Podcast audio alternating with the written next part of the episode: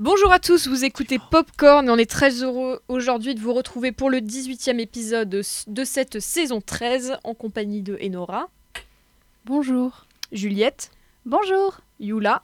Bonjour. Valentine. Bonjour. Paul. Bonsoir. Thaïs. Bonjour et Aurore qui nous rejoint pour son premier épisode. Bonjour. Et donc cette semaine, on se retrouve avec un programme euh, plutôt euh, très français, puisqu'on va d'abord commencer par vous parler de Enquête sur un scandale d'État, le nouveau film de Thierry de Peretti avec euh, Pio Marmaille, Roche Dizem et Vincent Lindon.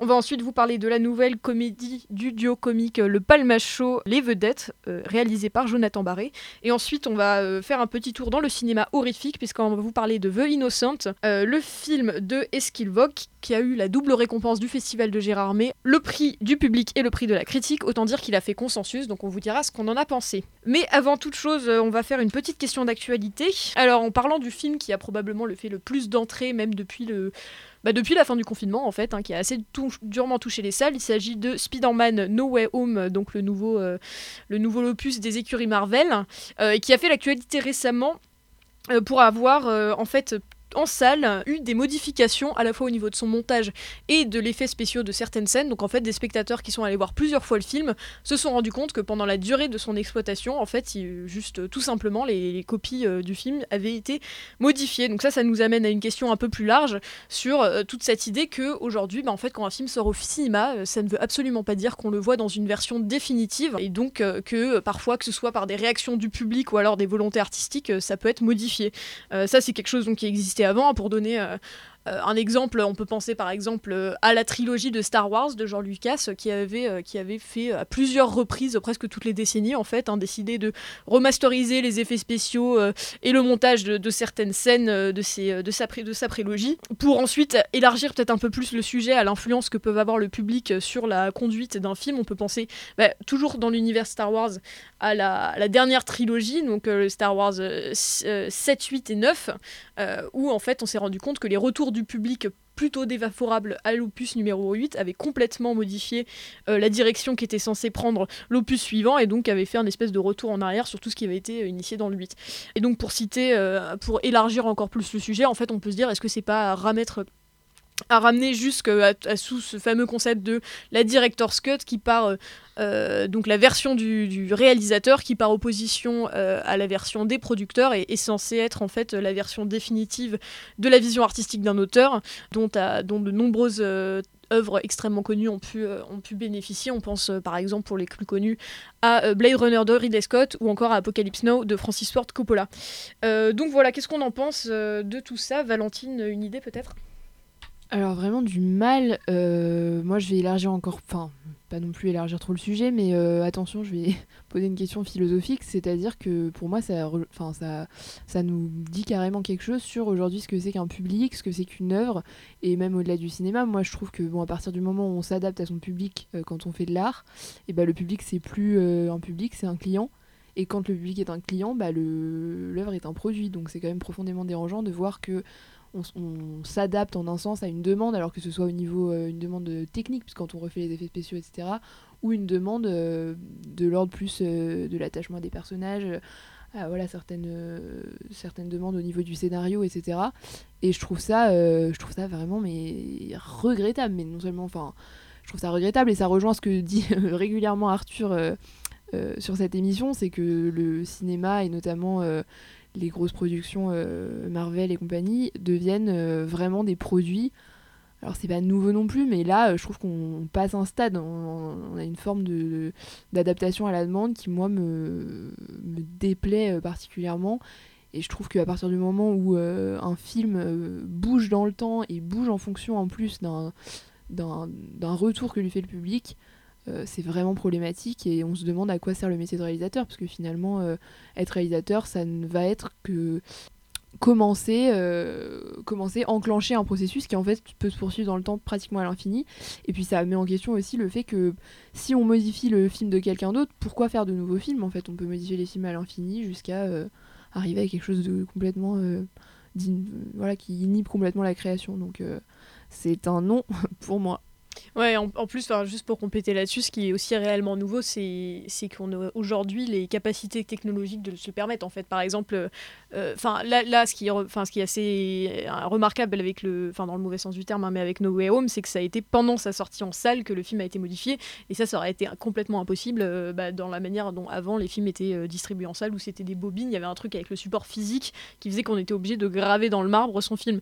Et aujourd'hui, où c'est beaucoup plus sur du flux qui du coup est un peu continu et peut être complètement continuellement repris, modifié, altéré comme un produit marketing, en effet, ça, rend ça possible, avec en plus bah, l'omniprésence présence de l'avis du public, euh, que ce soit sur les réseaux sociaux, euh, qui va prendre une importance démesurée dans, dans sa production. Yula, est-ce que tu veux compléter?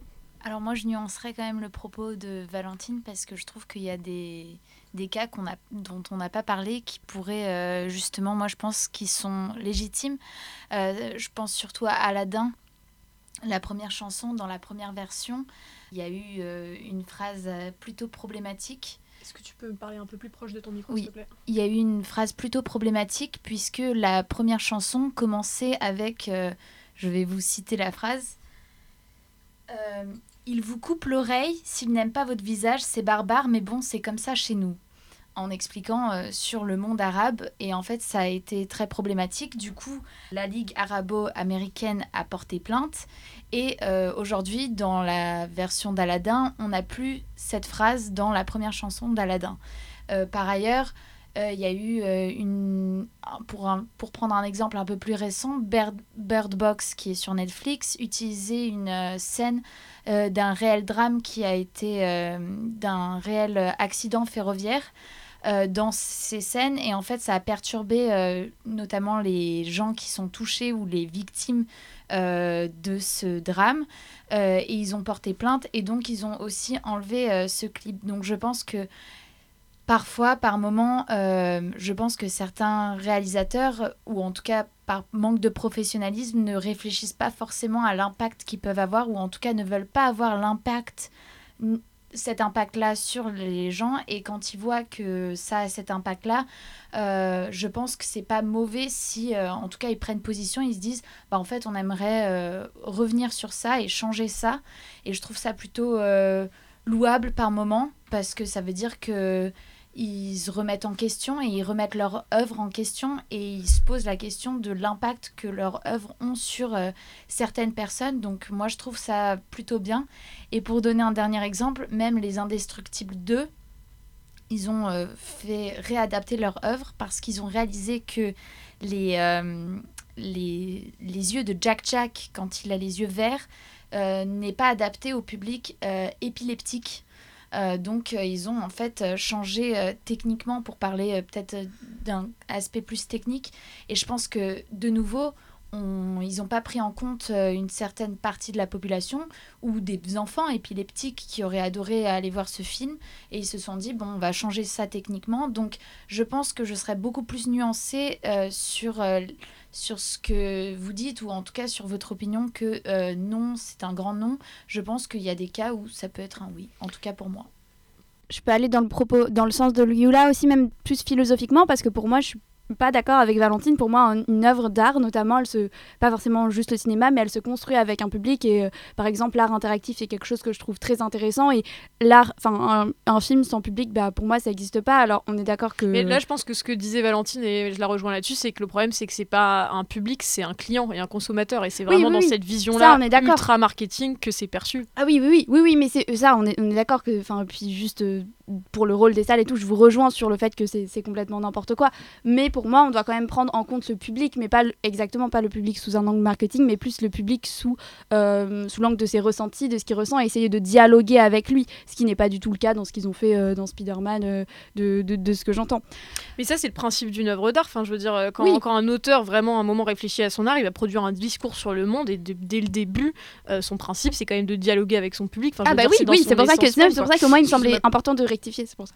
D'accord, ouais. euh, Paul, vas-y. Oui, moi j'avais un autre truc, c'est que je pense que là-dedans, dans cette idée de flux, justement de, de disparition d'un support physique, il y a un truc qui est une, euh, une hantise constante de beaucoup des théoriciens sur beaucoup de domaines euh, des données numériques, qui est la, la disparition pure et dure de données euh, au profit d'une d'une transformation constante et surtout d'un manque de, de responsabilité dans certaines productions.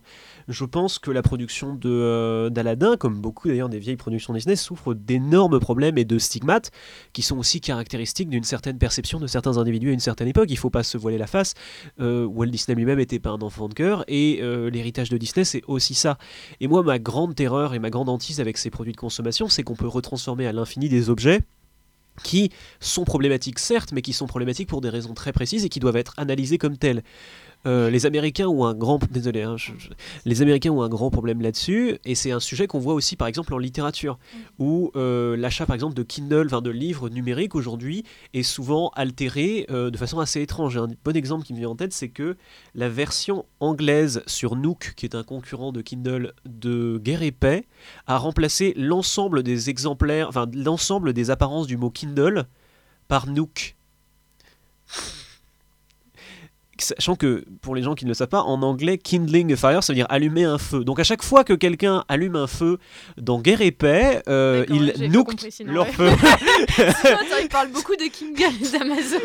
Voilà, il remplace, il remplace le mot Kindle par, par euh, donc en fait c'est- un exemple comme un autre, mais en général la- l'autodestruction de l'internet aujourd'hui est un problème qui alerte de plus en plus les gens puisque la plupart des hyperliens se désagrègent ou ne mènent plus à rien ou des données entières sont remplacées par d'autres pans de données. Parfois dans des effets comiques, d'autres par, d'autrement non. Et dans le cas du cinéma, c'est très inquiétant parce que le, justement l'exemple de George Lucas illustre ça aussi. Moi, quand j'étais gosse, la version de Star Wars 6 qui avait, euh, la Star Wars 6 que j'ai vue euh, n'était pas l'original. C'est pas grave, mais c'est étonnant. Et je ne sais pas à quoi ressemble Star Wars 6 quand il est sorti en salle. Je ne le saurais probablement jamais. Parce que les. Pardon, oui, non. Non, non, vas-y. Non, pour continuer aussi là-dessus, moi, il y a aussi un truc que je fais pas du tout confiance au studio. Enfin, je veux dire, euh, au studio pour, euh, pour décider de ce qui est approprié ou pas, en fait. Enfin, je veux dire, euh, c'est, encore une fois, moi, ce qui me gêne assez profondément, parce que bien sûr qu'un artiste ne- n'est pas un espèce de, de, forteresse sur une île complètement isolée du monde. Il dialogue avec son public et ce qui va, il va produire une, une signification, une vision du monde qui va forcément être en réaction ou s'inscrire dans, dans une certaine mouvance du public. En tout cas, s'il réfléchit un tout petit peu à son art et que c'est un artiste, a priori, il fonctionne comme ça. Ce qui me faut, enfin, ce qui, ce qui me, ce qui me dérange là-dedans, c'est quand même la logique purement marketing. Et effectivement, comme l'a dit Paul, en fait, euh, la capacité à faire disparaître certaines versions d'un film euh, de manière presque instantanée grâce au numérique, c'est quand même quelque chose qui est extrêmement inquiétant, euh, qui empêche d'avoir un tout petit peu de recul sur ce qu'on voit et sur euh, tout en se faisant confiance pour éventuellement avoir, enfin, se rendre compte qu'il y a certaines œuvres qui ont mal vieilli. Enfin, je veux dire, euh, pour être extrêmement, enfin, euh, gentil avec elles. Enfin, je veux dire, euh, dans le meilleur des cas, quoi. Euh, et, euh, et voilà, moi, c'est- moi, et c'est le truc que, moi, ce qui, le fait que ce soit des, des grosses boîtes comme Disney euh, qui se mettent à décréter euh, ce qui est politiquement correct ou pas, parce que c'est, enfin, c'est, pas quelque chose sur lequel je, je leur ferai confiance. Du coup, je vais te laisser le mot de la fin, Yula, parce que je pense que voilà, c'est un, pour- débat sur lequel on peut continuer Oui, pendant je longtemps. pense qu'en fait, on peut, on peut, comme tu dis, Paul, très bien, il y a, il y a aussi, on voit dans le cas de, de la littérature, comme euh, le livre de Agatha Christie qui s'appelait Les Dix Petits Nègres et qui a changé de titre pour euh, s'appeler Ils étaient dix. Euh, je pense. Et donc, euh, on peut se poser cette question, euh, voilà. Mais pour revenir sur Aladdin, c'est quand même, ça touche un public d'enfants qui, encore aujourd'hui, vont regarder Aladdin. Donc, je pense que au bout d'un moment, eux, ils n'ont pas forcément le recul, donc ils voient des images. et je pense que c'est pas forcément mal que Disney, quand il a un public très jeune, soit encore plus critique vis-à-vis de, de ce qu'il va montrer euh, et notamment enfin mais je pense que oui comme euh, comme tu dis euh, Claire c'est une question qui qu'on peut débattre et, et c'est un propos moi je disais surtout je pense que c'est à nuancer et qu'il faut prendre au cas par cas selon moi Voilà, donc vous l'aurez compris, on est, c'est une question qui nous rend très bavard, mais euh, Au pire des cas, ne regardez pas de films Disney. hein. Il y, a- il y a aussi des solutions alternatives. Il existe beaucoup de films d'animation sur cette planète. Vous n'êtes pas obligé de retourner voir Aladdin. Voilà, ouais, c'est peut-être la sagesse finale. Euh, de notre côté, on va donc ne pas parler de films Disney, puisque a priori, puisque euh, on attend de voir Pio Marmaille en, en je sais pas quoi. Je sais pas quel prince Disney. Donc on passe euh, bah, à la rubrique principale de cette émission, celle des chroniques de films. On va commencer par euh, Enquête sur un scandale d'État de Thierry de Peretti, dont on écoute tout de suite un extrait de la bande-annonce. C'est quoi en fait votre statut de l'administration? Infiltré. J'ai été témoin d'un trafic organisé au plus haut niveau. Vous l'avez rencontré comment Et euh, c'est Enora qui nous présente le film. Donc, Enquête sur un scandale d'État est un film de Thierry de Peretti avec un trio d'acteurs euh, que sont Pio Marmaille, Roche Dizem et, Vincent Lindon. Et c'est un film en fait qui s'inspire d'un livre qui a été écrit à partir déjà d'un scandale euh, dont l'histoire est qu'en 2015, il y a 7 tonnes de cannabis qui, qui ont été saisies en plein Paris. Et donc un infiltré des stupes qui s'appelle Hubert Antoine dans le film contacte le journaliste, un journaliste à Libération qui est joué par Pio Marmaille euh, et qui prétend euh, pouvoir démontrer l'existence d'un trafic d'État qui serait dirigé par Jacques Billard, chef euh, de l'agence des stupéfiants. Et donc d'abord méfiant, ce journaliste, donc Stéphane, se plonge ensuite dans l'enquête et il va découvrir des choses. Donc qu'en as-tu pensé, Aurore? Alors moi je ne connaissais pas du tout l'affaire au départ. Ça a été avant d'arriver au film, je me suis permise en fait de me renseigner sur euh, du coup cette enquête et euh, sur euh, ce livre. Et j'ai pas été emportée en quelque sorte, mais c'était un bon film en soi en termes de technique. Parce que moi j'aime bien regarder l'aspect technique. Il y a eu un choix, par exemple, d'un cadrage carré. J'ai pas compris le choix, mais En 4 tiers, il me semble? Euh, C'est pas tout à fait c'est c'est pas tout à fait C'est c'est du carré. 4 tiers. euh, D'accord. format, ouais. Ok, Ouais, C'était du 4 tiers. ok. Tu me connais. On confie- Valentine confirme, Je c'était bien je- du 4 tiers. Je vous fais confiance. Euh, mais, euh, mais du coup, je sais pas si ça appuyait davantage les propos ou, ou pas. Les plans étaient euh, bien tournés. C'était un bon film en soi. Bah, si Qu'est-ce tu que veux, t'en je as peux, pensé, je peux Juliette ouais compléter euh, sur le plan technique parce que moi, il y a quelque chose qui m'a frappé dans le film, c'est sa photo. Moi, j'aime bien regarder la photo dans les films et j'ai regardé Claire à la fin. Exactement, j'ai regardé le.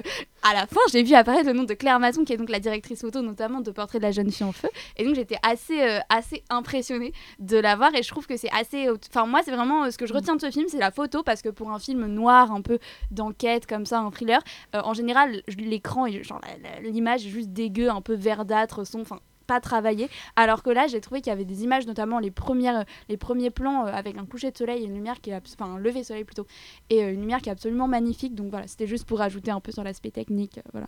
Je sais pas si Et- quelqu'un veut continuer. Ouais, pour continuer, moi, c'est un film qui m'a laissé un peu perplexe que j'ai vu euh, il y a deux jours et j'ai mis un moment à, à savoir à me décider sur ce que je pouvais en penser parce qu'en fait il met assez longtemps à, être précis sur ce qu'il raconte. En fait, pendant longtemps, on ne sait pas trop de quoi, ça parle. Parce qu'en fait, l'aspect enquête, euh, on pourrait s'attendre. Enfin, moi, je m'attendais, je sais pas, à un truc en mode les hommes du président euh, qui allait, euh, voilà, nous, nous raconter les dessous, les intrications de cette affaire. Et en fait, ce film, le sujet de ce film, pour moi, c'est vraiment la relation entre euh, un journaliste et son indique entre Roche Dizem et euh, Pio Marmaille. Et, euh, et, sur en fait le fait que globalement bah, il y, a- il y a toujours enfin sur l'incapacité qu'ils ont à être vraiment sûrs des intentions de l'autre Euh, et, et voilà en gros on reste on reste presque tout le temps bloqué à ce stade de non pas de, de, de, vous dévoiler la vérité donc comme on pourrait s'attendre dans ce genre de film mais vraiment à, à en rester un peu aux portes à se dire mais en fait qui a raison et jusqu'au bout c'est à peu près un combat de dialogue. euh, c'est un combat de bah, qui, qui, pense quoi, qui cadre les choses de quelle manière. D'ailleurs, c'est illustré par euh, une des scènes, enfin en gros une des scènes finales qui est une scène de tribunal avec euh, bah, deux personnes qui vont à la barre raconter deux versions de la même histoire.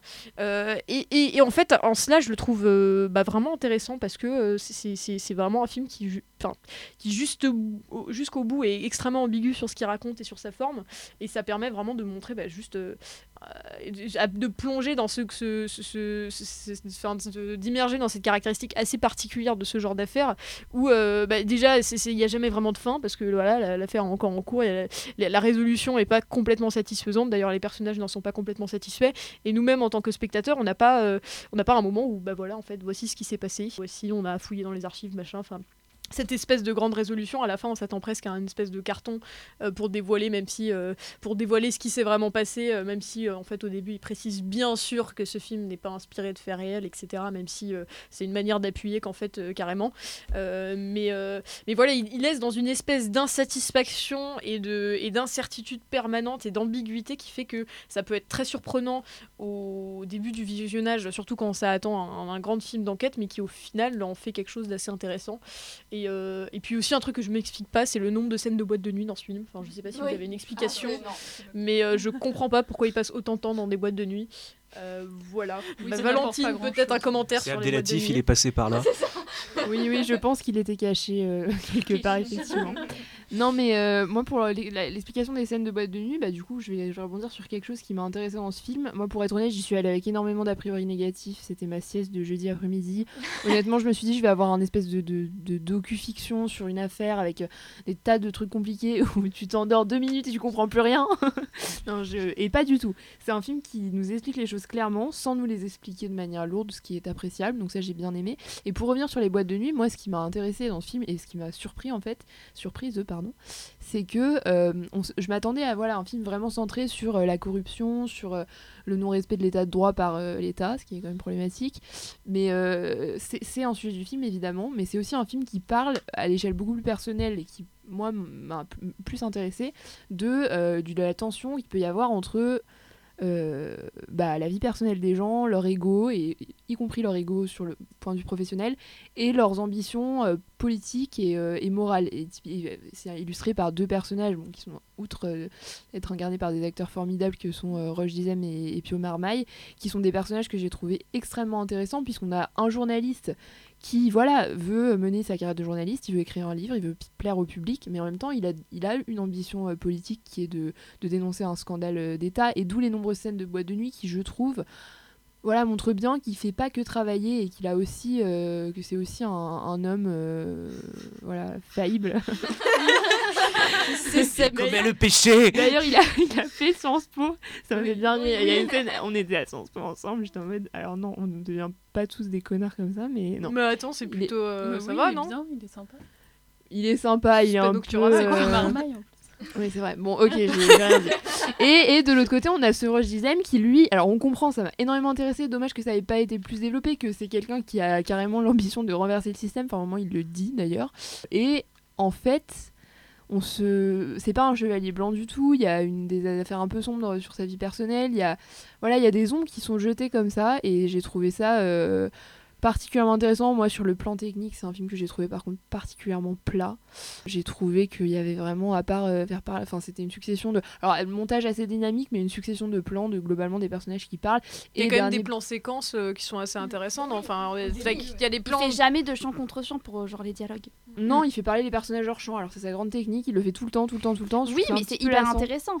Enfin, on, on est d'accord que c'est lassant, mais je trouve que c'est quand même original de pas faire genre juste des chants contre chants comme ça et de voir, euh, tu te demandes qui parle. Enfin, moi je trouve qu'il y a un potentiel. On est d'accord que c'est un peu redondant, mais il y a quand même un potentiel. Que ce soit la, Mystérieux, quoi. oui, la scène dans le tribunal, par exemple, c'est un plan séquence et perso, euh, on voit très bien le point de vue de celui qui est à la barre et euh, aussi bah, euh, les réactions des journalistes quand ils entendent ses propos et qui sont pas d'accord en fait.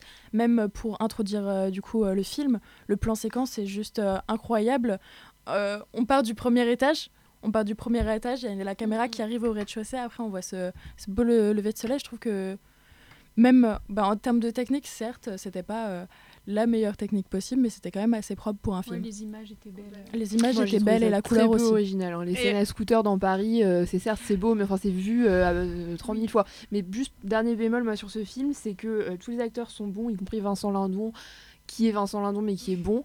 Et euh, mais mais mais gros bémol sur euh, Valéria Bruni Tedeschi, mais c'est que que cette Bon, elle scène. passe 5 secondes. Elle pas non mais c'est ça m'a gêné ça m'a gêné parce que c'est un film qui se veut ultra réaliste avec un que ce soit dans le scénario que ce soit dans le jeu des acteurs qui est vraiment naturaliste quasiment à la Keshi je trouve pour revenir à- aux scènes de boîte de nuit mais j'ai trouvé ça bien et j'ai trouvé que Valeria Bruni Tedeschi qui parle avec son accent italien je veux dire quand on sait euh, qu'il est censé jouer la préfète de police euh, de Paris et qui parle avec un accent italien, enfin ça n'a rien à voir, on se dit mais, d'où sors-tu? Enfin, non, mais je veux dire que quand on sait la fermeture et la rigidité des concours euh, de la fonction publique pour être préfet, enfin je sais pas. Je voudrais revenir sur ce que Claire t'a dit parce que j'étais totalement d'accord euh, sur le fait que euh, en voyant ce film, enfin avant de voir ce film, on pourrait s'attendre à voir un film un peu sur les gros scandales comme Les Hommes du Président ou Pentagon Papers ou Spotlight. Sauf que euh, on voit tout de suite que c'est un traitement beaucoup plus français du film, moins efficace et euh, beaucoup plus euh, complexe. Mais là aussi réside sa force parce que trouvais que il y avait beaucoup plus de nuances, beaucoup plus d'ambiguïté aussi. Il n'y a pas un camp gentil, un camp méchant. Et en fait, on y voit ce qu'on y veut. On ne sait pas vraiment si, par exemple, euh, le, personnage joué par Roche Dizem, donc euh, la source, est-ce que c'est un trafiquant ou est-ce que c'est vraiment quelqu'un qui veut dévoiler un, un vrai scandale d'État? Et on ne le saura jamais parce que toute l'ambiguïté reste à la fin du film, comme nous le montre le moment du procès avec donc les différentes versions. Et aussi, le début du film semble confus, comme on l'a dit, avec un peu des fragments de, vie de, de chaque personnage, des sauts dans le temps, etc. Mais donc à la fin, euh, on ne sait pas vraiment euh, qui euh, a fait quoi, etc. Mais c'est là que réside la force du film, j'ai trouvé. Donc voilà, au final, on est plutôt, euh, plutôt positif, euh, avec quelques réserves chez les uns et les autres, sur euh, Enquête sur un scandale d'État de Thierry de Peretti, donc que vous pourrez découvrir au cinéma. On passe au deuxième film de cette sélection, un film français également, Les Vedettes de Jonathan Barré, du duo comique des Palmachos, dont on écoute tout de suite un extrait de la bande-annonce. Bien, alors lequel est Daniel, lequel est Stéphane? Je suis Daniel. Stéphane Chevalier. Ah oui, vous, vous êtes l'employé du mois, c'est ça? Effectivement, j'ai été employé du mois pendant un an. Tu les as entendus te demander et c'est Juliette qui nous présente le film. Alors, Les Vedettes est un film euh, qui a euh, été réalisé par donc, le duo comique euh, connu notamment par YouTube du Palmacho et, et enfin réalisé. C'est le film du Palmacho qui a été réalisé par Jonathan Barré. Et donc, il nous raconte l'histoire de Daniel Stéphane qui travaille dans un magasin d'électronique qui s'appelle Eurotech Non, mince, allez. Eurotech. Eurotech Oui, ouais qui travaille dans un magasin, euh, magasin d'électronique qui s'appelle Eurotech. Et en fait, même si au départ euh, ils ne s'entendent pas du tout, ils vont décider ensemble de participer à des jeux télévisés. Euh. et de là s'ensuit une aventure entre ces deux protagonistes. Écoutez, bah moi je redoutais un peu le nanar à l'humour bien gras comme il faut, bien consensuel. Et au début, j'ai été plutôt assez surprise. c'était sympa, c'était drôle. Les personnages étaient euh, bon, un peu caricaturaux, mais plutôt bien dosés. On retrouvait bien l'humour du palmacho. Visuellement, il y avait un petit côté euh, cartoonesque que j'ai trouvé très sympa, euh, notamment les scènes chez Eurotech avec les télévisions, etc. Et puis, malheureusement, le film, j'ai trouvé que le film s'essoufflait vite. Les blagues perdent beaucoup en acidité. On tombe dans un schéma narratif hyper classique de euh, trahison, euh, succès, euh, un qui prend la grosse tête et vas-y qu'on se balance nos quatre vérités, et puis ensuite réconciliation, et puis fin heureuse, puis vengeance. Et en fait, bah, j'ai trouvé ça pas très original et sur, sur la longueur assez, assez dommage. Je, voilà, donc je suis assez. Je suis pas déçue parce que j'ai quand même passé un bon moment, notamment pendant la première, la première demi-heure, si ce n'est la première heure. Mais voilà, j'ai trouvé que dans l'ensemble, c'était plutôt assez décousu et j'ai, voilà, j'étais un, peu déçue. Je sais pas ce que toi. Euh, Mais moi, j'ai trouvé ça. Enfin, j'ai trouvé cette comédie insipide, vraiment pas d'intérêt. Même le, les premières 30 minutes, en fait, peut-être que c'était l'ambiance dans la salle dans laquelle j'étais, mais aucune blague. Mais quand je vous dis il n'y a pas eu un rire, il n'y a pas eu un rire c'était vraiment des flops sur flops sur flops. Donc euh, je sais pas vraiment si, euh, si le public avait été différent, si ça aurait changé, mais même moi j'ai pas trouvé ça très drôle alors que j'aime beaucoup le Palmacho. Mais euh, ce que j'aime chez le Palmacho, c'est vraiment qu'ils ont des personnages différents pour des situations, pour une même situation, alors que là ils incarnent juste deux personnages tout au long du film. Et même ces deux personnages sont pas les plus pertinents. Euh, enfin, ils sont caricaturaux, comme tu dis, pas forcément très drôles. Moi, j'ai, c'est peut-être vraiment pas mon humour, mais moi j'ai trouvé que c'était vraiment une heure et demie un peu compliqué pour moi. Tu veux, ouais. ouais. Moi, je trouve que tu es un peu dur parce que je suis assez mauvais public d'habitude. Euh, je m'attendais pas à rire aux éclats et effectivement, je n'ai pas ri aux éclats. Mais je pense que c'est vrai que l'ambiance de la salle doit beaucoup jouer aussi parce que moi, la salle était pleine à craquer euh, et tout le monde trouvait ça absolument génial et hilarant. Ah Donc peut-être que ça a aussi participé au fait que ça m'ait fait rire, mais il y avait un peu d'humour noir, euh, un peu de politiquement incorrect euh, qui était assez drôle. mais et, sur le côté, euh, c'est vrai que ce qui est drôle, c'est leurs personnages. Euh, on est habitué à, les voir dans des, euh, dans des, voilà, des scénettes qui, varient beaucoup d'un sketch à l'autre. mais je trouvais que même si les, personnages étaient fixes, on retrouvait quand même leurs pattes. On trouvait parce qu'en fait l'humour passait beaucoup aussi par les mimiques, par par voilà la manière de jouer et pas uniquement par l'écriture parce que effectivement les blagues n'était pas, euh, n'était pas génial euh, ni révolutionnaire, mais de là à dire que c'était insipide, je trouve que c'est un peu, c'est un peu dur. Ouais, je suis assez d'accord avec vous. C'est pas un film qui m'a fait rire aux éclats. Je pense que j'ai quand même plus rigolé que vous à vous entendre. Enfin, moi après, je suis extrêmement bon public. Hein. Vraiment, je, je rigole pour rien, donc voilà. mais ouais, en fait, c'est c'est un film bon déjà qui, commence à les, comprendre leur dynamique de duo. Moi ça m'a quand même fait beaucoup penser au duo qu'ils incarnaient chez Quentin Dupieux euh, dans La Mouche. Euh, cette espèce de duo de galériens euh, qui arrive tout le temps à s'en sortir par une espèce de pirouette invraisemblable. Là ce qui m'a piqué c'est qu'au final j'ai trouvé ça trop sage quoi. Enfin et vraiment des, films un peu punk sur la télé bon on leur demande pas de faire network mais mais des films qui, arrivent à qui, arrivent à, se lâcher un peu dans les blagues dans l'humour. Enfin ça fait quand même très aseptisé la photo, pareil, enfin la photo, elle illustre bien ça, même le, c'est très anonyme, c'est enfin c'est tout, tout, est dans des tons un peu un peu brillants, un peu beaux, mais il y a, y a aucune euh, enfin il y, a rien de, de très euh, soit subversif là-dedans, soit très très je sais pas, j'aurais bien aimé qu'ils poussent les, curseurs, les curseurs un tout petit peu plus loin sur euh, soit leur critique du système de la télé, soit, soit l'humour, soit, soit la narration, soit aller vraiment franchement dans le n'importe quoi. Là, j'ai trouvé ça effectivement un peu trop, un peu trop terne. Euh, après, je me demande à quel point. Enfin, on sent quand même que c'est euh, bourré de références à la télé. Enfin, je veux dire, presque un plan sur deux euh, de, changement de décor va commencer par un zoom sur une télé qui balance une émission. On se sent qu'ils, c'est un univers culturel dans lequel ils ont grandi, qui, ont un grand plaisir à parodier.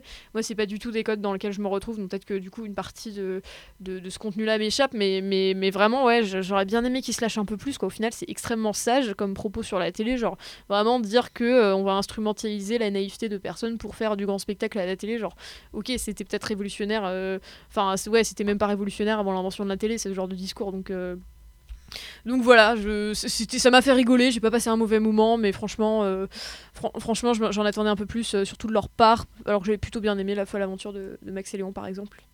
Juliette, est-ce que tu es de notre avis? Euh, Moi, je suis assez d'accord. Euh, moi, je partais plutôt avec les a priori de Thaïs, c'est-à-dire vraiment, j'avais peur de la, mauvaise comédie un peu lourde et tout. Et franchement, j'ai été plutôt surprise du coup, parce que moi, euh, pareil, je suis pas très bon public normalement, et franchement, j'ai beaucoup rigolé, et ma salle a beaucoup rigolé.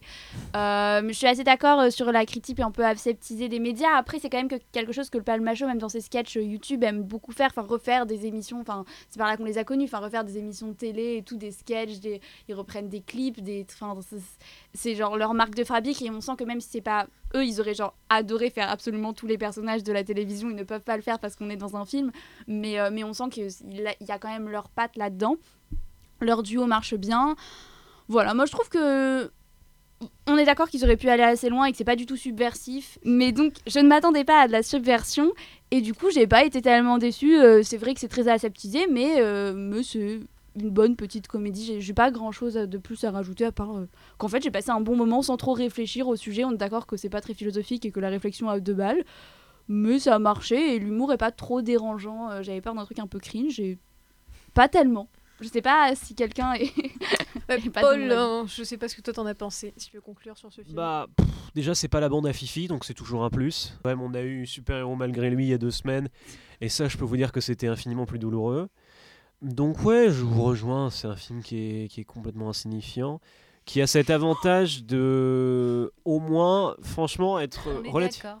Non mais c'est un film qui est relativement bien intentionné, ce qui est toujours agréable, c'est-à-dire que typiquement ce genre de film a tendance à prendre, euh, même en critiquant d'ailleurs les, les, élites qui exploitent euh, les, les, les, les, cassos comme ils les appellent, euh, qui exploitent justement les, les, petits mecs un peu paumés, ils ont tendance à faire de telles caricatures de leurs protagonistes qui s'en moquent et qui finalement prennent la même hauteur qu'ont euh, les, les, gens qui le dénoncent. Et là, je trouve qu'ils ne font pas ça dans une moindre mesure et c'est assez agréable à regarder. Euh, on n'a pas l'impression que effectivement ces, ces, deux guignols soient trop caricaturaux et effectivement ils ont une certaine maîtrise de leur personnage, ils vivent bien dedans, ils sont tous les deux assez sympathiques, ils évitent trop l'excès pour une fois. Moi, mon problème principal, c'est surtout que c'est pas un film. Euh, vous avez parlé de, de leur tendance à faire des parodies, mais là c'est vraiment juste une suite de sketchs du Palmacho mal raccordés en fait. C'est-à-dire qu'ils se trouvent, ils vont faire une parodie de euh, du juste prix, ils vont faire une parodie de Taratata, ils vont faire une parodie de je sais pas quoi. Ils ont une parodie de Nagui qui euh, ne mange pas de chevaux. Enfin, ils, ont des trucs, mais euh, en soi, ça fait jamais un film cohérent et ils ne vont jamais vraiment nulle part avec euh, leur leur gag récurrent pour donner quelque chose que je trouve vraiment sympathique. Moi j'ai passé un bon moment devant, je me suis bien marré. Euh, Il y a quelques gars qui me font rire. Le... Mais, même les gars qui me font pas rire, genre le fils attardé qui fait du rap dans une moindre mesure, me sont, ça, ça, arrêtons. Ça, arrêtons. me sont euh, Voilà, tout à fait indifférents. C'était gênant, c'est est- gênant et drôle. Euh, mais... ça, non, La scène, la scène où il est en train de s'occuper du du papy et ils sont juste en train de bouffer Oh leurs petites carottes en montrant leur clip de rap au papy, il fait un peu rire. Non mais c'est c'est une nouvelle catégorie de personnages avec euh, dans Tralala là, Oui, les oui, c'est oui, ça. c'est- du rap. Ça nous donne surtout l'impression qu'ils commencent à être quarantenaires et avoir des gosses. En vrai, c'est la seule impression que ça me donne, c'est que les deux, ils commencent à avoir des gosses et euh, à peu près c'est comme ça qu'ils voient les, les gens de moins de 18 ans. C'est pas très rassurant. Mais bon, euh, en vrai, ce que je peux vous conseiller plus que le film, c'est les sketchs qu'ils ont fait pour la promotion parce qu'il y en a deux qui sont vraiment pas drôles et il y en a un qui est vraiment drôle, qui est une parodie de promotion web et c'est la même chose que le film, mais sur 3 minutes au lieu d'une heure et demie et c'est beaucoup beaucoup plus drôle mais c'est bien. Ou juste retourner voir Very Bad Blague euh, ils sont tous sur YouTube c'est- ça reste un bon moment à passer en famille entre amis euh, avec un nourrisson enfin faites ce que vous voulez Ouais, je, je me- en fait, j'ai entendu en interview raconter qu'ils avaient, contrairement à. Enfin, pour aller à rebours de Max et Léon, qui était leur précédent film, euh, essayé d'insister beaucoup plus sur le développement des personnages, avec le fait qu'il bah, il y a une évolution dans leur relation. Au début, ils sont pas potes, après, ils sont potes. Voilà, super. Mais en fait, j'ai vraiment l'impression que du coup, ça, ça, ça, les a, ça les a vraiment emprisonnés dans une narration qui, du coup, fait qu'ils se permettent beaucoup moins de folie que dans leur précédent film. Donc vous l'aurez compris, euh, si personne est scandalisé par ce film, euh, euh, globalement il nous a soit ennuyé, soit gentiment amusé, mais sans plus. Donc voilà, si vous avez envie de le découvrir, allez le voir. Sinon, effectivement, on est en revanche plutôt unanime sur leur sketch qui, bravo pour YouTube, pour des trucs qui ont été publiés sur YouTube il y a plusieurs années, n'ont pas trop mal vieilli. Félicitations. Et Comment donc on reste de YouTube oui, voilà. Et bah, nous, on se dirige vers le dernier film de cette sélection en changeant radicalement de genre et de pays, puisqu'on va vous parler de Vœux innocente de Eskilvog, dont on écoute tout de suite un extrait de la bande-annonce. Hey, c'est Paul. Je suis en train de faire le montage de l'émission que vous êtes probablement en train d'écouter si vous avez atteint ce message. Et c'est pour vous dire que dans quelques secondes, le son va dramatiquement changer. On a eu un petit problème technique dont on ne s'est rendu compte que trop tard, malheureusement, et qui fait que la dernière partie euh, subit des crépitements incessants. Donc j'espère que c'est pas trop grave pour vous, et sinon, euh, tenez bon. Désolé!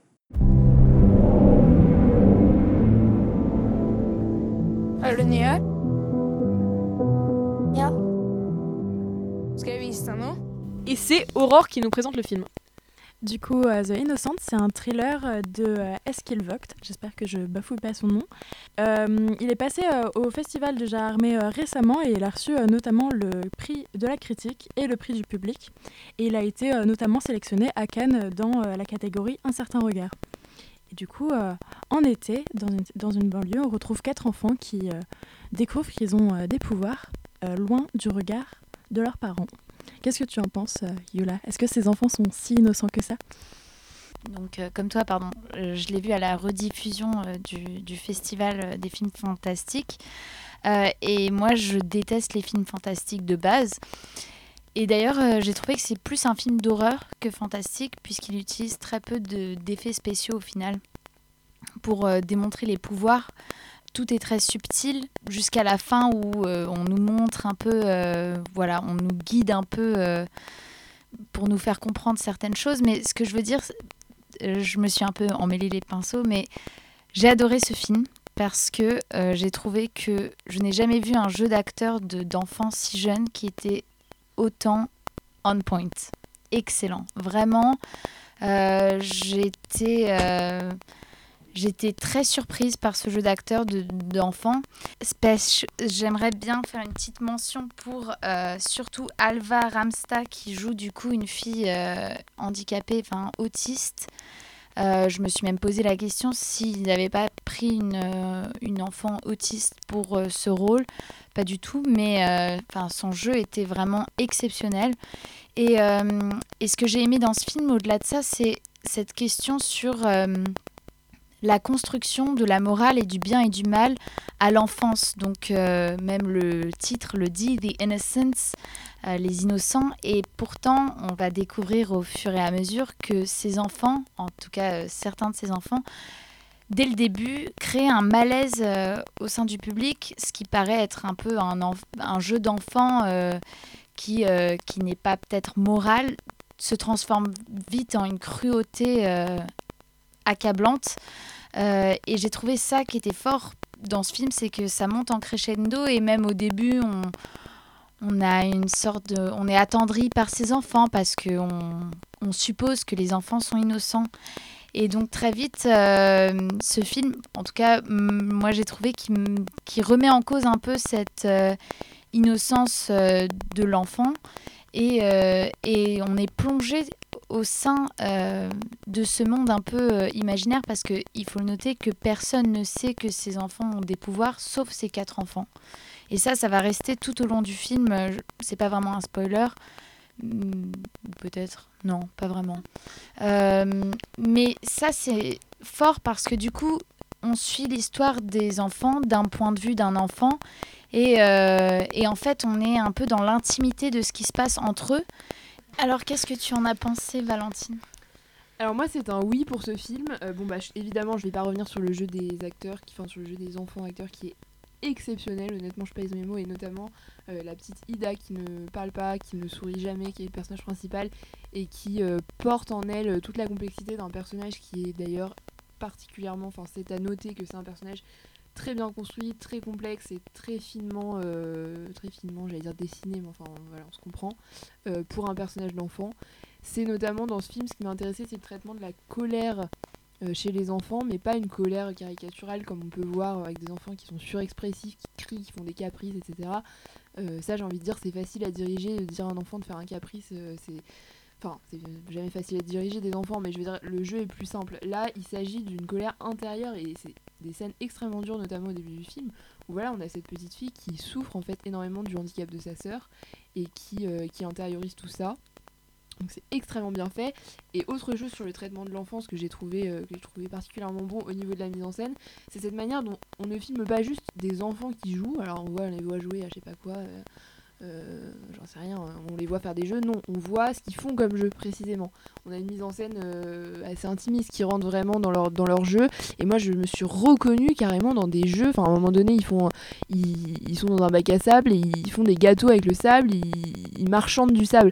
Ou alors, à un moment donné, euh, il y a une petite fille euh, qui, joue avec une tête à coiffer et elle colle ses cheveux à la tête à coiffer pour comparer la couleur de ses cheveux. Enfin, c'est des choses que j'ai vraiment faites euh, petite et, et ça m'a énormément touchée. Donc, bref, un traitement de l'enfance extra- particulièrement à noter. Et euh, un traitement de la colère qui, du coup passe par le fantastique qui progressivement s'installe et va venir matérialiser cette colère euh, que j'ai trouvé bon. Euh, le décor extrêmement bien exploité voilà une, une, un ensemble d'immeubles avec une aire de jeu une forêt simple efficace. Petit bémol pour la photographie que j'ai trouvé voilà à, à certains moments carrément mal cadré et, et j'ai trouvé que ça aurait et le film aurait été vraiment un coup de cœur pour moi s'il n'y avait pas eu ce, ce- ce petit défaut de de simplement d'esthétique. J'ai trouvé à certains moments un peu décevant. Thaïs, qu'est-ce que t'en as pensé toi? Bah écoute Valentine, moi je vais te rejoindre sur pas mal de points, euh, surtout sur les points négatifs finalement, euh, notamment la photographie. Euh, Enfin voilà, sur le plan esthétique, j'ai trouvé que le film pêchait beaucoup euh, à vouloir euh, en faire trop finalement, et, euh, et ça se termine en exposé, en exposé de toutes les techniques et artifices cinématographiques possibles. On voit un moment à travers un verre, le reflet de machin, etc. Et c'est très très usant à la longue en fait parce que vraiment on en, ça part dans tous les sens et ça, veut, tout faire et moi ça m'a vraiment fatigué alors sur la mise en scène je suis d'accord cette espèce de huis clos avec les barres d'immeubles était intéressant Euh, mais bon, ça m'a pas non plus, euh, ça m'a pas non plus transcendé. Euh, moi, je vais être beaucoup moins positive sur le reste parce que, comme pour les vedettes, un parallèle euh, un peu peut-être ambitieux, euh, j'ai trouvé que le, film euh, perdait beaucoup en fait dans, la longueur. Alors au début, ça commence bien. Le, scénario est construit sur une oscillation entre réalisme social et, fantastique. Et, oui, au début, ça marche bien parce qu'on est intrigué, on sait pas trop où on nous emmène. Il y a une forme de retenue. Tu parlais, Valentine, de, la colère sourde des enfants qui, qui marche plus- plutôt bien et qui est plutôt alléchante. Euh, sauf que malheureusement, après une demi-heure, peut-être une heure d'hésitation, euh, le fantastique prend largement le dessus et euh, on a les scènes de climax qu'on attendait et en fait qui terminent en affrontement entre des gamins face à face qui tendent les bras et qui font bouger les arbres transcendés par une force voilà que j'ai trouvé vraiment pas pas dingue du tout. Euh, et les temps de monstruosité tombent euh, dans le gore juste dégoûtant euh, sale et ça m'a pas du tout enfin ça m'a pas du tout fait peur. Juste j'ai trouvé ça vraiment crade. Et c'est et ça en fait ça m'a énervé qu'on voit un enfant avec son os qui qui sort de sa jambe. On l'entend hurler pendant une heure. C'est fatigant. Moi je voulais juste je voulais juste qu'on m'enlève ça de la vue et ça m'a pas du tout effrayé et globalement euh, et globalement, euh, j'ai trouvé que le, développement du surnaturel avait en fait une grosse impression de déjà vu entre les enfants qui font bouger des objets par télépathie et les parents qui sont téléguidés et qui voilà, je peux pas trop en dire pour ne pas spoiler, mais voilà, qui ont fini par euh, se retrouver dans des dans des juste des lieux communs du fantastique. Par contre, ce que j'ai bien aimé sur ce développement-là du surnaturel, c'est que c'était pas en fait théorisé. Et c'est pas tombé dans cet écueil qu'on a souvent dans les films fantastiques où on nous explique en fait d'où vient, d'où viennent les pouvoirs, comment ça se fait, euh, chaque enfant a son pouvoir, etc. Ça reste assez flou à ce niveau-là et j'ai trouvé ça, euh, j'ai trouvé ça bien. Paul, Aurore, je- le, le mot de la fin peut-être? Alors moi, The Innocent, j'ai beaucoup aimé. Pour euh, vous dire, je l'ai vu deux fois. C'est euh, pour un peu rire, c'est que je me suis endormie pendant 10 minutes euh, lors de la première projection euh, par fatigue. Et du coup, je l'ai revu pour voir en fait qu'est-ce que j'avais loupé. Et j'ai mieux compris en, tout cas le message du réalisateur et j'ai pu, du coup, vu que je connaissais déjà le récit, j'ai pu m'attarder sur certains détails. Pour la photographie, certes, il y avait des plans qui étaient moins bien que d'autres, mais il y avait des choix artistiques qui, ont été menés qui, fonctionnaient bien. Le travail du son était f- génial, franchement. Euh, J'ai beaucoup aimé. euh, on, on, est- à la place d'un enfant, on se sent à la place d'un enfant, et on a une, petite qui a un pouvoir, et euh, justement, on met en avant ce pouvoir, et notamment par le son. On entend en fait les enfants, qu'est-ce qu'ils disent, qu'est-ce qu'ils ressentent, et, franchement, le son a été ultra bien traité. Et à la fin, on a certes quelque chose qui. Un plan qui pouvait se paraître raté, mais en fait, le choix a été. Le choix a été parfait en fait pour vraiment se mettre à la place euh, de la protagoniste qui avait euh, justement euh, un handicap pour, son autisme. On se mettait vraiment à, sa place et c'était. j'ai beaucoup aimé ça.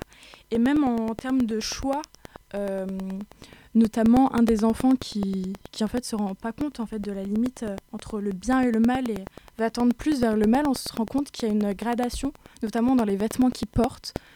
Au, départ, il a euh, des vêtements qui sont euh, de couleur assez froide et en fait, on se rend compte que petit à petit, on progresse vers l'orange, vers le rouge et on se rend compte que c'est ce, ce protagoniste-là en fait qui tend vers le mal et qui n'arrive pas à plus se recentrer vers le bien. Ce, film, euh, je le, je le conseille, c'est pas un film euh, non plus euh, très profond.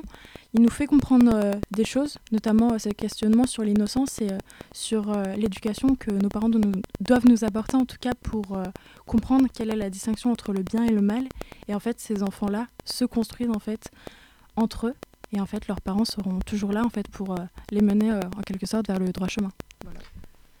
Bon ben voilà, vous, en tout cas ça fait envie hein, à entendre vos critiques. Euh, Je pense que ce sera probablement le coup de cœur euh, de la semaine, euh, Les Innocents, donc euh, de Esquilvoc, euh, qu'on vous encourage assez unanimement à aller découvrir en salle. Et on se dirige donc vers la dernière euh, catégorie de cette euh, émission, les coups de cœur et coups de gueule de chacun. Et Aurore, puisqu'il s'agit de son premier euh, épisode, petit cadeau de bienvenue, nous parlera d'un film, soit de son film préféré, soit d'un film qu'elle a beaucoup aimé, puisque c'est une question très compliquée. Je vais lui laisser un peu de temps pour réfléchir en laissant la parole à Enora.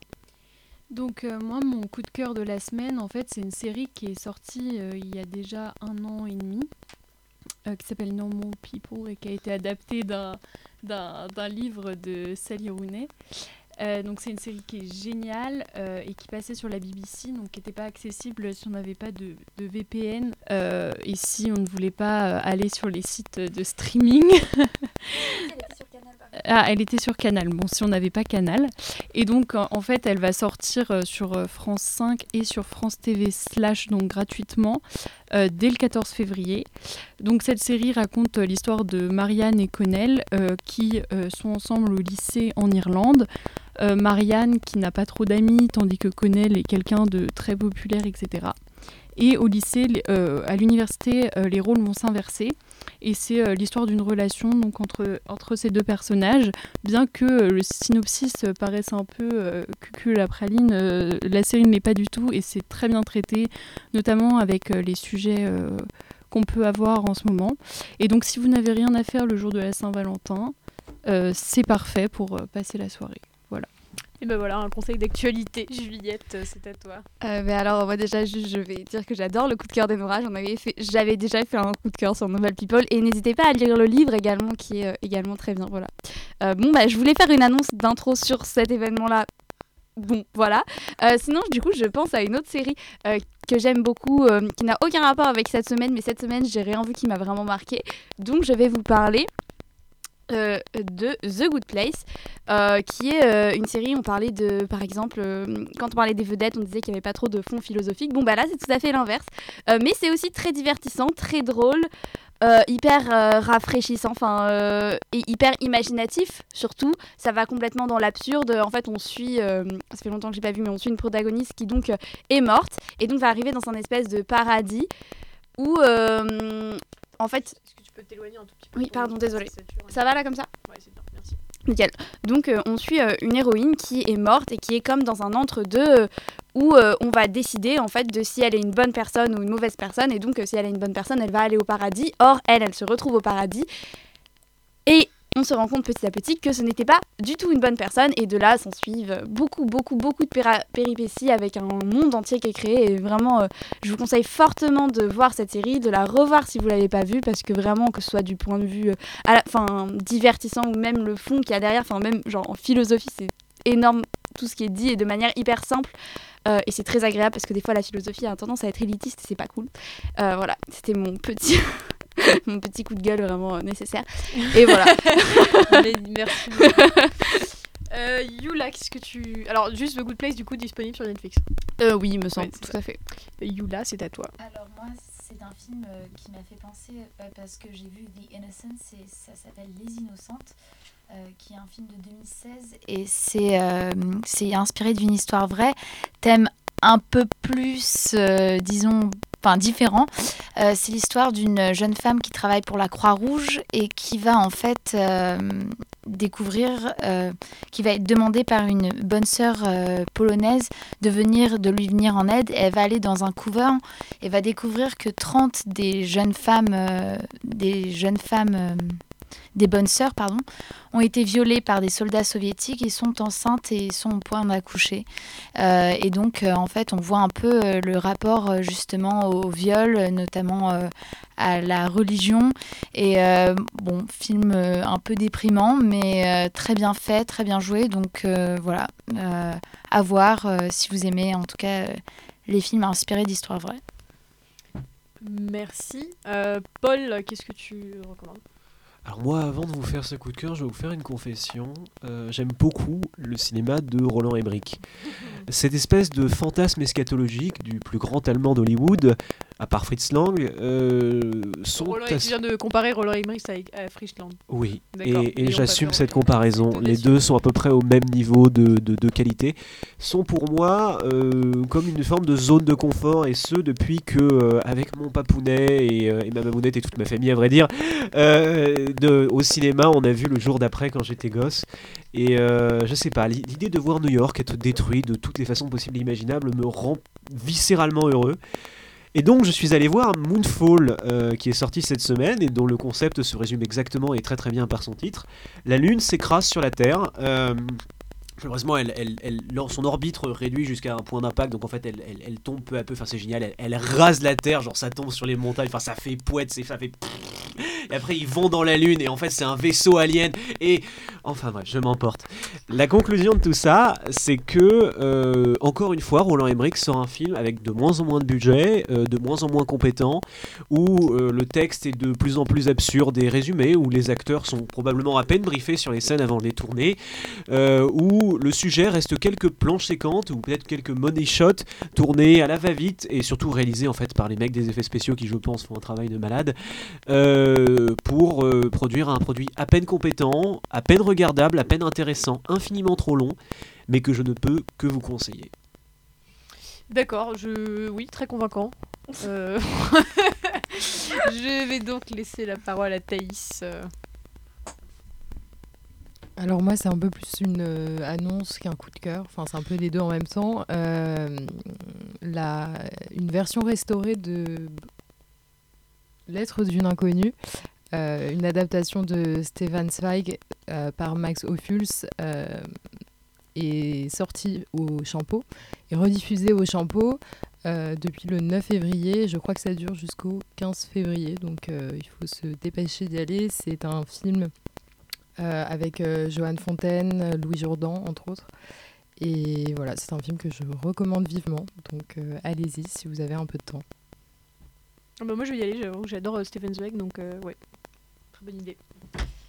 Aurore, donc est-ce que tu as eu le temps de réfléchir à un film qui du coup, je le, râle- je le rappelle, est soit ton film préféré, soit un film que tu aimes énormément? Alors, euh, je pense que elle est- elle est- je viens de me repenser parce que je suis passionnée de films euh, bah, d'horreur. C'est pour ça que je suis euh, passionnée par le Festival de Jarmet, vu que j'y vais à plusieurs éditions. Et j'aime aussi euh, beaucoup les thrillers psychologiques. C'est une de mes passions et je pense que j'en ai pas mal regardé. Et euh, j'ai eu un coup de cœur pour The Call, qui est sorti en 2020 sur Netflix. Et en fait, si je veux juste lancer le pitch, c'est une tueuse en série et une autre femme au téléphone dans une maison à 20 ans d'intervalle. Et l'une, elle menace le passé et la vie de l'autre pour changer son propre destin. Alors, j'ai- vu que j'aime beaucoup les thrillers psychologiques, je trouvais que c'était très très bien dosé, euh, que ce soit euh, le retour dans le passé ou euh, le présent. Et en fait, tout se retourne et tout est bien, tout est bien fait. L'hor- L'horreur aussi, les scènes, les scènes de crime sont, sont bien dosées. Et euh, je- ça, ça avait été un réel coup de cœur euh, pour moi euh, ces, ces derniers temps en tout cas. Voilà ce que j'avais à dire. Donc The Call qui est disponible sur, Sur Netflix, Netflix. du coup.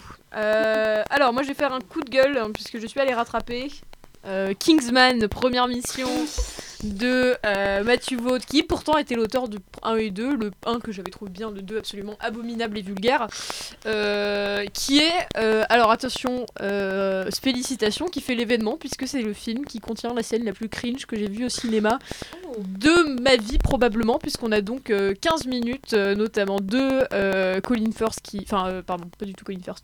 Raffienne qui visiblement a des piscines à payer, hein, parce qu'on sait pas trop ce qu'il fout là.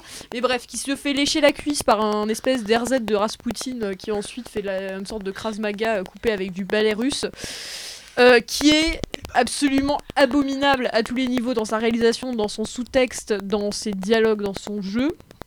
Euh, voilà, donc ça c'est une scène euh, de naufrage absolu, mais qui pourrait être tout droit sorti d'un nanar, euh, au milieu d'un film absolument insipide, donc sur la Seconde Guerre mondiale, où on devine qu'il y a deux projets qui sont en conflit et absolument pas euh, compatibles. Euh, C'est la Première Guerre mondiale, si je peux me permettre. oui, pardon, la Première Guerre mondiale, effectivement. Je, ouais, c'est bien sur la Première Guerre mondiale. on a donc à la fois une ambition de faire un film un tout petit peu réaliste avec des vrais personnages comme euh, Gabrielo Principe, etc., les, les- les différents dirigeants, euh, et euh, de l'autre côté l'ambition de faire un film complètement pop, et du coup on se retrouve avec des scènes extrêmement pop et cartoon, mais avec un premier degré désarmant, c'est-à-dire qu'il n'y a pas une seule blague dans ce film. Voilà. Euh, vraiment, vous, vous pouvez le revoir, et il n'y a pas une seule, euh, une seule scène, une seule ligne de dialogue qui est euh, prévue pour fonctionner comme une blague.